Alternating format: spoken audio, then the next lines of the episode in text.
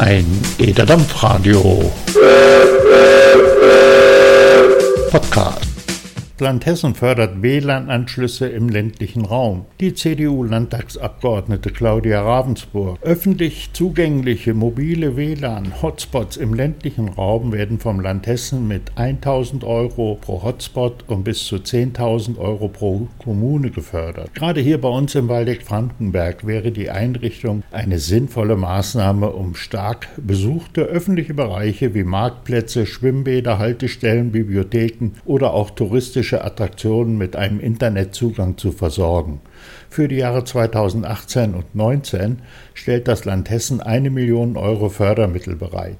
Es handelt sich dabei um eine sogenannte Windhut-Förderung. Das heißt, dass die Förderanträge in der Reihenfolge ihres Eingangs bewilligt werden.